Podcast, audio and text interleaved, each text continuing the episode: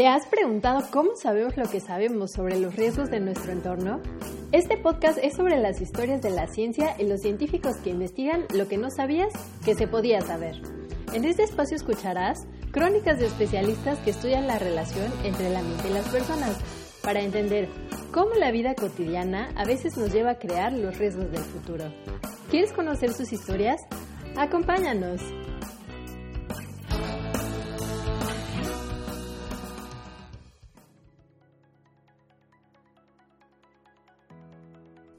Amigos y amigas, ¿qué tal? ¿Cómo se encuentran el día de hoy? Eh, pues estamos súper felices de darles la bienvenida a nuestra tercera temporada del podcast Cuéntame tu riesgo, Ciencia tras bambalinas, que es este espacio que hemos creado desde el Instituto de Geografía de la UNAM y el Seminario Universitario de Riesgos Socioambientales para platicar contigo pues de todas las personas que trabajan en las ciencias y en las ciencias sociales y en, las humanidades, en las humanidades para descubrir pues cómo se crean los procesos del riesgo y cómo podemos reducirlos. Y pues como comentábamos, estamos ya en la temporada 3 y en esta nueva temporada tenemos para ti pues muchos episodios nuevos, muchos temas nuevos. Continuamos nuevamente con esta mezcla de diferentes eh, temáticas desde muchas ópticas para poder conocer qué es el riesgo, qué es el riesgo de desastres y también pues todo lo que está detrás de los procesos de gestión. Muchas gracias por acompañarnos y pues como siempre, como ya es tradición en este podcast, se encuentra conmigo Marco Miramontes de la Unidad de Comunicación del Instituto de Geografía. Hola Marco, ¿cómo estás? Hola Nax, qué gusto volver a encontrarnos en estos territorios audiodigitales para seguir charlando sobre lo que ocurre tras bambalinas en los estudios de riesgo, ¿no? Ya se extrañaban esas pláticas eh, sabrosas con las y los expertos sobre distintos aristas y horizontes que circundan esta área de investigación y de acción, ¿no?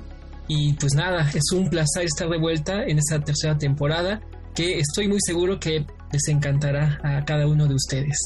Así es, pues nada más simplemente para darles una idea de lo que tenemos planeado, queremos hablar en esta temporada pues de todo, del tema del día de hoy, que es por ejemplo el de las comunidades, pero también vamos a hablar de volcanes, vamos a hablar de inundaciones, vamos a hablar de los hundimientos y las grietas, y vamos a hablar pues de muchas cosas que, que son realmente lo que se investiga cuando estamos tratando de entender el riesgo. Y pues sin más, les damos la, la bienvenida a esta tercera temporada, acompáñanos, les va a encantar.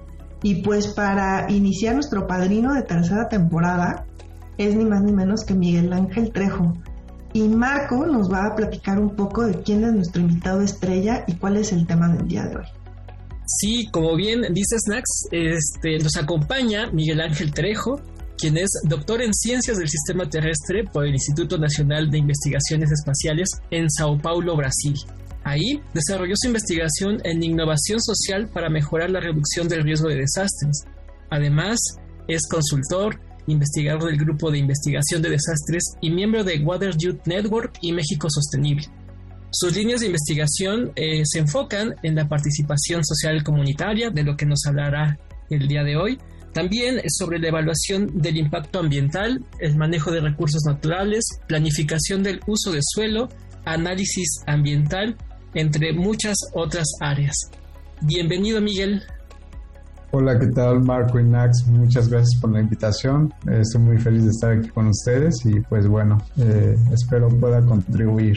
Al contrario, Miguel, estamos fascinados de que estés este día con nosotros y además pues de todas las líneas de investigación que tú manejas, porque además creo que parte de lo que hemos insistido mucho en este podcast precisamente es que la parte de las comunidades y de la capacidad que tienen las comunidades para enfrentar los procesos de riesgo y de desastre es, realmente una de las claves para poder entender qué es lo que pasa en esos momentos tan críticos y también cómo podemos reducirlo. Entonces, pues eh, digamos que entras perfecto, ¿no? Entras como guante a nuestro podcast y pues te damos la bienvenida y vamos a aprovechar de platicar contigo justamente pues de estos temas, ¿no? De, de la relevancia de la participación comunitaria, y de cómo realmente se trabaja a ese nivel con las comunidades.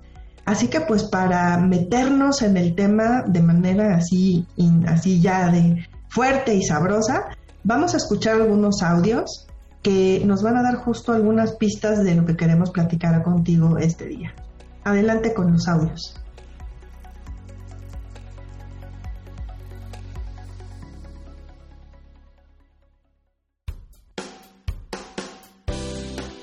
Acompáñanos a escuchar las opiniones de estas personas a quien les preguntamos sobre el tema de hoy.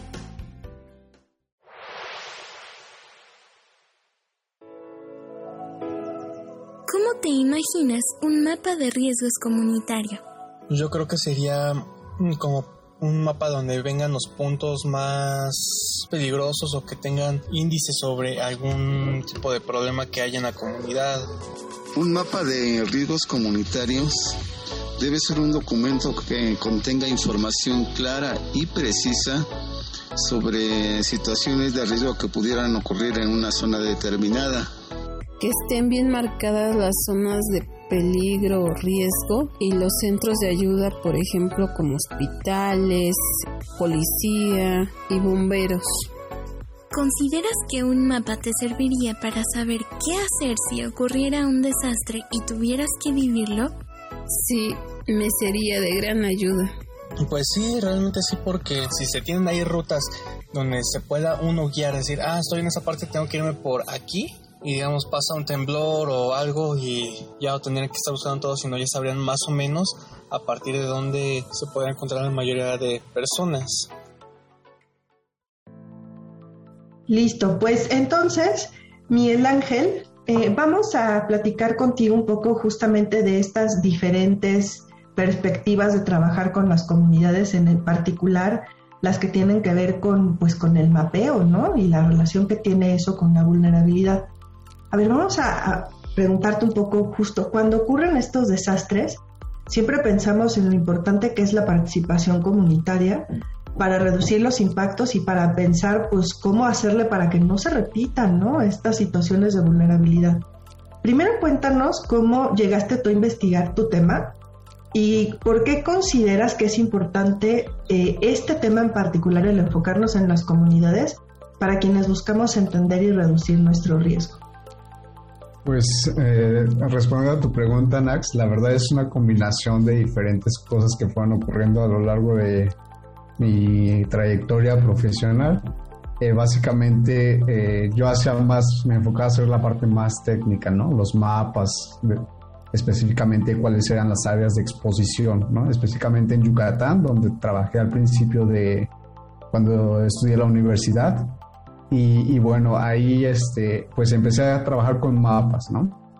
Ya después eh, trabajé como consultor en la Comisión Nacional del Agua y ahí también hacíamos muchos mapas, muchos mapas para diferentes instituciones, órganos de diferentes niveles. Eh, pero me quedaba siempre la duda cómo ellos realmente comprendían ese tipo de información, si realmente la estaban usando, si no la estaban usando. Y bueno, entonces estaba como que en esa cuestión, ¿no? Y, yo creo que así como que el punto detonante fue eh, la parte de, del terremoto que ocurrió en la Ciudad de México en el 2017. Yo vivía en la Ciudad de México en ese entonces.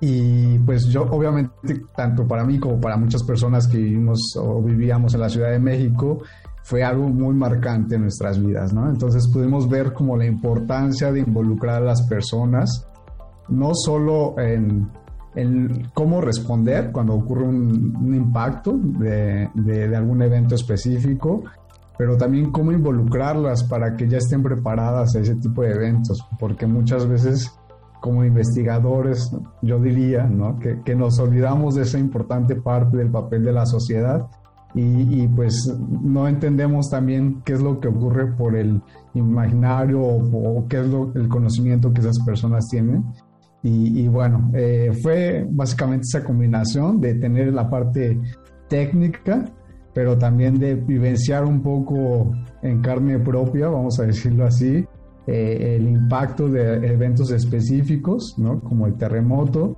Y, ahí dije, bueno, pues qué es lo que, podemos hacer, ¿no? Entonces es importante pues también entender cómo es que la sociedad piensa, ¿no? Nosotros como sociedad y ahí pues surgió como esa parte de querer investigar un poco más sobre el tema Y creo que va mucho en función de, de esa parte en realidad.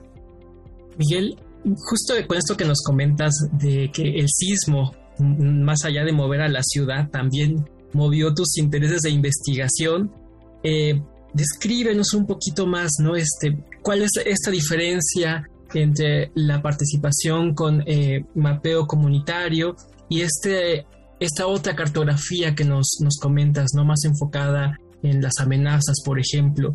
Este, cuéntanos un poquito cómo es y cómo funciona este mapeo comunitario y quizá algún, regálanos algunas otras anécdotas este, y ejemplos del mismo, ¿no? Sí, pues mira, básicamente yo no trabajaba con terremotos, la verdad es que trabajo más con inundaciones, pero al mismo tiempo ese, esa, esa experiencia pues me ayudó a entender que si nosotros, por ejemplo, en ese, en ese episodio hubiéramos tenido información sobre dónde nos íbamos a concentrar, por ejemplo, ¿no? Como sociedad, dónde iban a ser los centros de acopio que emergieron en esa, en esa fecha, ¿no? Eh, cuáles eran las rutas de salida también de la ciudad, por ejemplo, ¿no? Porque yo, por ejemplo, yo soy del Estado de México y, prácticamente no podíamos salir al Estado de México. Entonces quedamos como en la Ciudad de México porque las vías de comunicación, infraestructura crítica, pues quedaban interrumpidas. Entonces, esa cartografía, eh, básicamente, la cartografía social se basa en el conocimiento de las personas que ocupan ese territorio, ¿no? Más allá de, de personas externas indicando cómo ese territorio debe ser ocupado, es cómo las personas se proyectan en ese territorio y cuáles serían como principalmente los lugares que pueden estar expuestos, ¿no? En dónde están los grupos vulnerables dentro de, ese territorio y bueno, en función de eso, ¿qué es lo que se puede hacer? ¿no? Y con esa información, pues podemos eh, de alguna forma identificar potenciales acciones para poder reducir de una forma anticipada y no esperar que ocurra un evento y ya todos estemos con el estrés. Eh, y pues que muchas veces pues no es lo más adecuado, obviamente, ¿no? Pero, por ejemplo, Miguel Ángel, cuando nosotros queremos, pues sí, sí diseñar una estrategia participativa, ¿no? Como dices, para que la gente se, se involucre, eh, por ejemplo, en conocimiento del territorio o en preparación o en la recuperación, pues eh, tenemos adelante pues siempre algunos retos, ¿no? Desde a quién invitas, cómo lo invitas, a través de qué medios los invitas, ¿no? o también eh, pues los retos de alguna manera de, sus, de, cómo chocan también la forma en la que las personas pues vivimos día a día, caminamos, cómo caminamos las ciudades, ¿no? O sea, cómo, cómo nos movemos en nuestros propios espacios respecto a lo que, por ejemplo, un, experto en protección civil nos diría, ¿no? Que quizás no coincide. ¿Tú, tú cómo has visto eso en, en los procesos de mapeo comunitario? Cuéntanos algún ejemplo de esto. Sí, bueno, yo creo que eh, así como investigador en, riesgos, creo que a veces subestimamos mucho como el conocimiento local, ¿no? Entonces es una, como un gran error de nuestra parte, yo diría, ¿no? Porque a veces queremos llegar con una solución ya, ya lista, ¿no? Cuando realmente llegamos y, decimos, bueno, esta sería una potencial solución y las personas dicen, no, pero es que así no va a funcionar, ¿no? Porque obviamente hay otras circunstancias que posiblemente en nuestra idealización de, de, un, de un escenario, pues no estamos considerando otros aspectos tal vez, ¿no? Como el posible hecho de que tengan... Eh, diferentes actividades económicas, de que tengan eh, diferentes costumbres también, ¿no? Del uso de su territorio.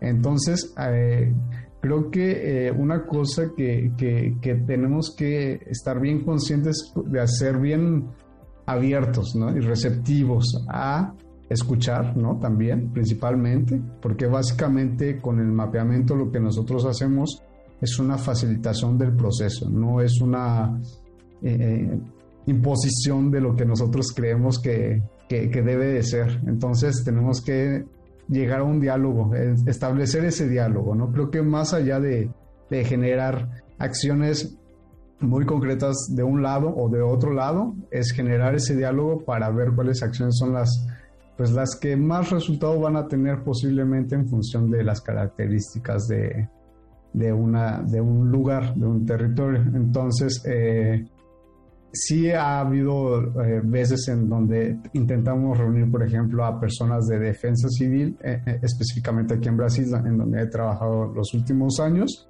y, pues obviamente lo que ellos dicen, las personas así como que no lo dicen enfrente de ellos, pero pero pues sí dicen no, no, no, no estamos de acuerdo con lo que nos estaban proponiendo, por eso no seguimos esas instrucciones, ¿no? Y obviamente porque fueron decisiones que fueron tomadas sin consentimiento de la población, entonces eh, por eso es extremadamente importante pues compartir esa responsabilidad. Finalmente yo creo que las personas que viven en las ciudades se convierten en los principales grupos de las líneas de frente, entonces es importante ver cómo ellos responderían para ver qué es lo que podrían hacer, tanto para prevenir como para responder en el momento de un, de un impacto específico.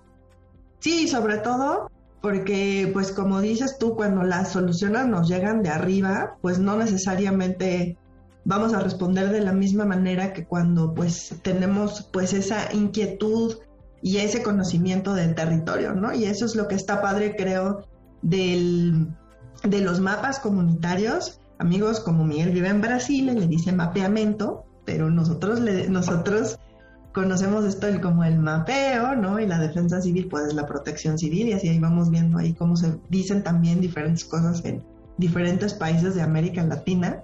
Eso está muy padre. Este, y, pero finalmente el mapa pues resulta la visión de las personas, de qué es lo que está pasando en el territorio, ¿no? Sí, así es, totalmente de acuerdo. Disculpen ahí el portuñol.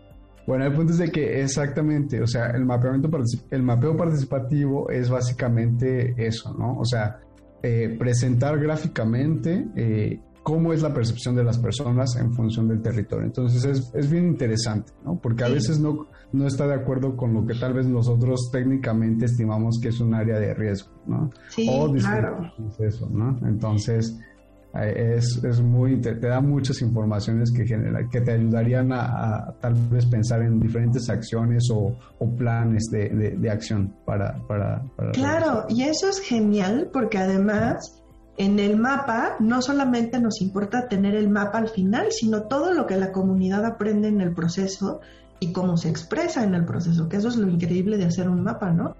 Cuando es un mapa dialogante, que es lo que, va creando ese, esa, pues ese, ese saber, ¿no? Oye, pues para continuar justo y hacer esa transición hacia lo que saben las personas y la ciencia ciudadana, también vamos a escuchar otro audio que, donde le hemos preguntado pues, a, a, nuestro público algunas cosas sobre el mapeo comunitario. Vamos a escucharlo y después de eso seguimos conversando sobre mapas, ciencia ciudadana y participación en desastres. Adelante con los audios.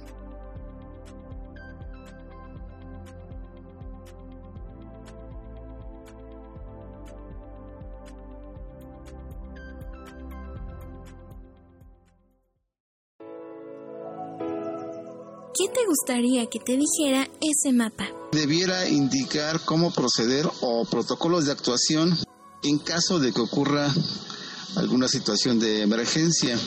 Me gustaría que me dijera cuáles son las zonas de riesgo de mi área. Pues sí, ahora sí que las, las rutas más seguras para cierto tipo de situaciones.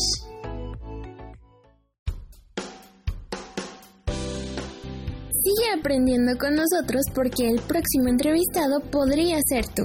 Volvemos a la cabina.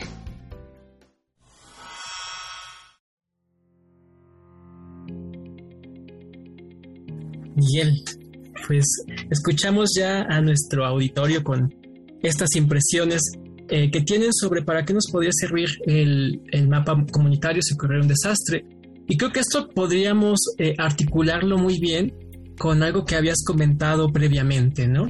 Eh, que a menudo podemos identificar eh, en diversas ocasiones eh, un prejuicio que tenemos al desestimar los saberes de las comunidades, ¿no?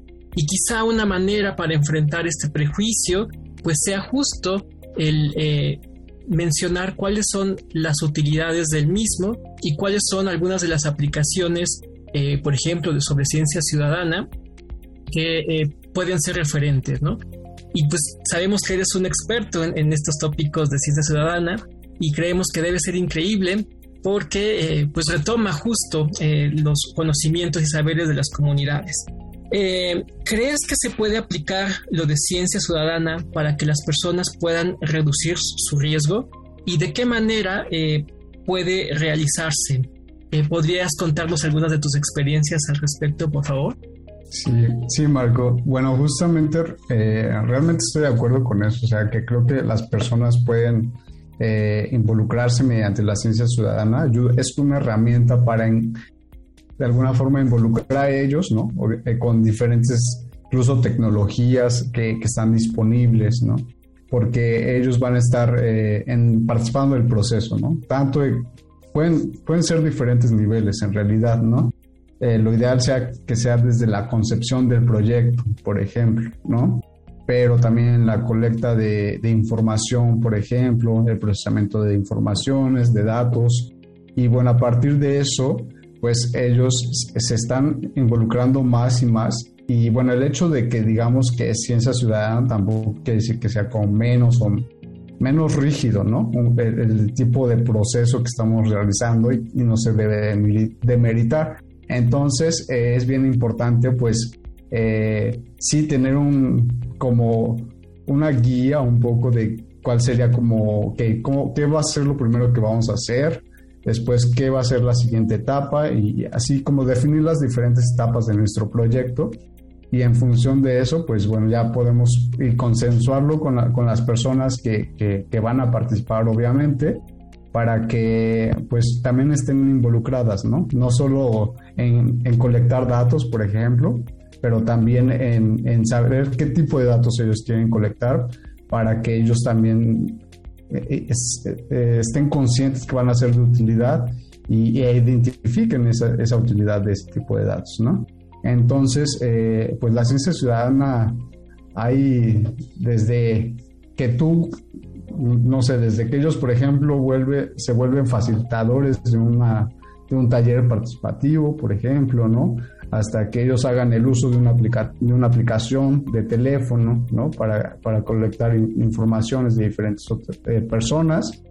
Y, bueno, todo ese tipo de, proceso, pues, además de, de, la información que ellos ya saben, las personas que van a participar en el proyecto, pues van a ayudar a traducir también lo que, lo que ese lenguaje que a veces se queda muy académico, ¿no? Entonces, porque ellos van a saber qué palabras colocar y, y, qué, y, qué, y, a qué personas también llegar, ¿no? Entonces, es, es, un, es un proceso bien interesante, no es un proceso inmediato y tal vez no sea tan rápido como, como, como muchas veces se espera, pero pues es un proceso que a, largo plazo y mediano plazo pues te da como grandes... Eh, te, sigue motivando, ¿no? Porque va a generar resultados que también, del mismo tiempo que, implicó más tiempo, pues van a, va, a requerir, este, va a generar mayores resultados también, ¿no? Sí, justo creemos que, eh, creo que tenemos o compartimos, ¿no? Los mismos objetivos que mencionas y eso nos emociona mucho eh, a todos aquí en Cuéntanos tu riesgo, ¿no?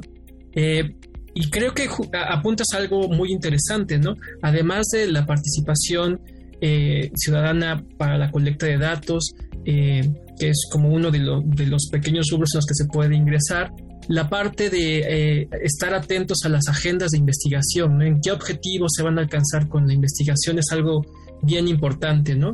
que justo va determinando los rumbos del quehacer científico y la atención a los riesgos. ¿no?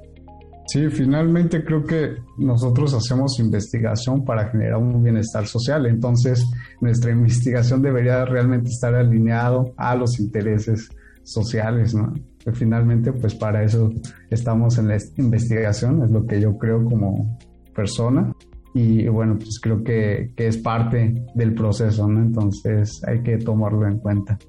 Exacto, y para nosotros es muy importante lo que nos platicas, Miguel, porque eh, creo que es eh, está bien padre ver a alguien que le movió tanto el tema de la participación, pues que dedica su carrera a entender los procesos de participación, de ciencia ciudadana y de mapas ciudadanos sobre riesgo.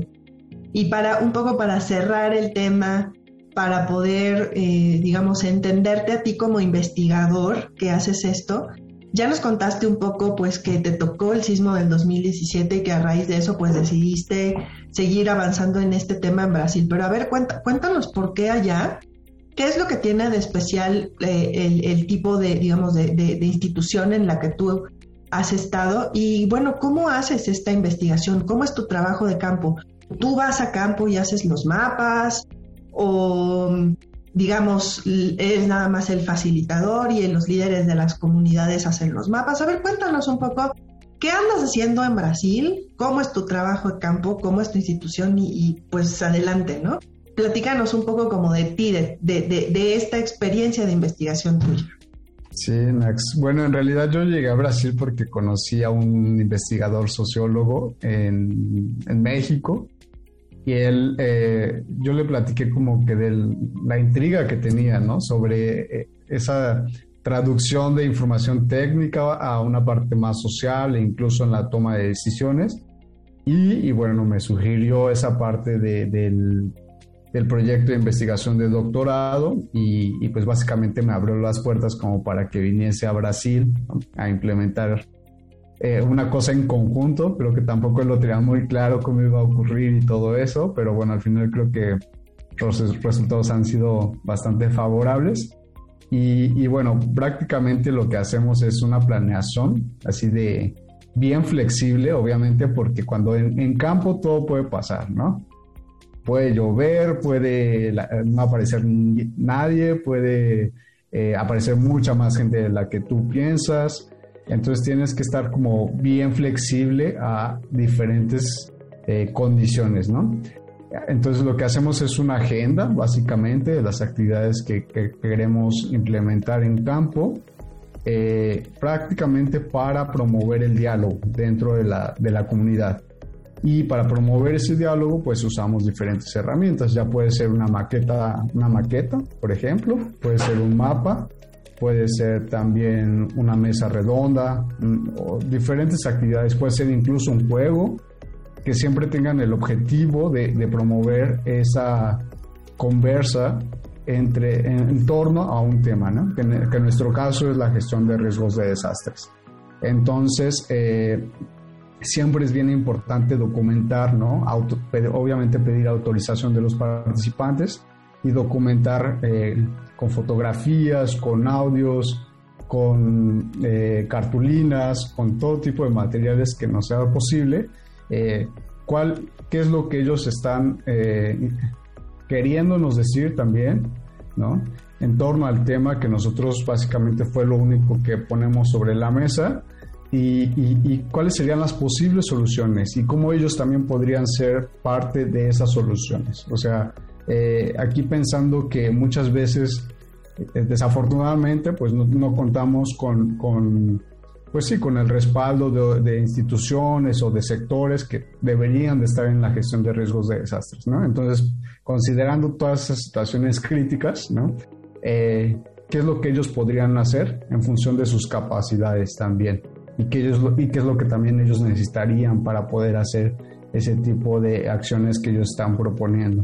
Entonces es algo como bien eh, constructivo en ese sentido y ahí pues va surgiendo, ¿no? Obviamente muchas veces llega alguien que, que dice, eh, ¿por qué no lo hacen en una escuela? ¿Por qué no lo hacen? Y ahí vamos siendo un poco itinerantes con respecto al lugar también, ¿no? Entonces eso nos da la libertad y creo que el hecho de ser investigadores pues también nos da la libertad de, ir a donde crean las personas del lugar que es más pertinente ir también. Entonces, eh, pues es algo bien interesante.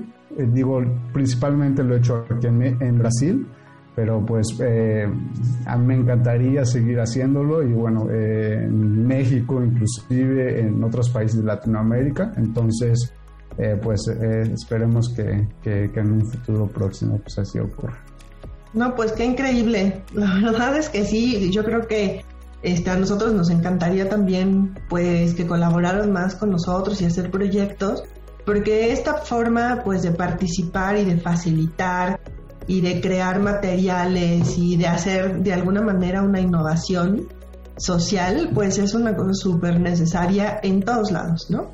Digo, qué bueno que, lo has hecho ya, pero creo que en todos lados, este, pues sería algo padrísimo, ¿no crees, Marco? Sí, de hecho creo que eh, compartimos como una máxima, ¿no? Que podríamos quizás resumirla en que eh, la gestión de riesgos será comunitaria o no será, ¿no? Pero este, y, apuntarla hacia, hacia ese, rumbo creo que es algo que, que, que, celebramos mucho y que creo que les va a, gustar a todos los radioescuchas porque es una idea muy potente para desarrollar eh, ahora en el presente y en el futuro, ¿no?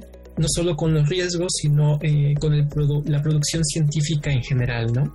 Entonces la verdad es que nos dio mucho, mucho gusto tenerte, escucharte y pues invitamos también a nuestros compañeros y radioescuchas a seguirte en, distintas redes sociales y todo ello, ¿no?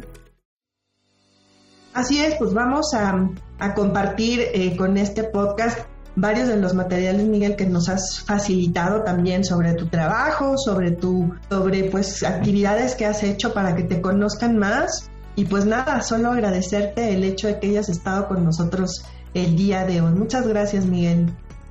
Al contrario, muchas gracias a ustedes por la invitación y por tomarse el tiempo de organizar este tipo de podcast que yo creo que es bastante importante para eh, socializar un conocimiento a veces se queda en la comunidad académica y no se comparte con quien se tendría que compartir. Entonces, felicitaciones y muchas gracias nuevamente. Gracias a ti y pues a ustedes amigos, no dejen de seguir a Miguel en, en Twitter sobre todo en arroba trejo-miguel y pues a nosotros aquí en el Seminario Universitario de Riesgos Socioambientales y el Instituto de Geografía en las redes sociales de Facebook y Twitter que ustedes ya conocen y pues en nuestro canal de YouTube eh, del Instituto de Geografía donde también compartimos todos los eventos del seminario. Pues con esto arrancamos nuestra temporada 3. Gracias y hasta nuestro próximo capítulo. Adiós. ¿Te gustaría conocer más historias como esta? Acompáñanos en la siguiente emisión de Cuéntame tu riesgo. Ciencia tras bambalinas.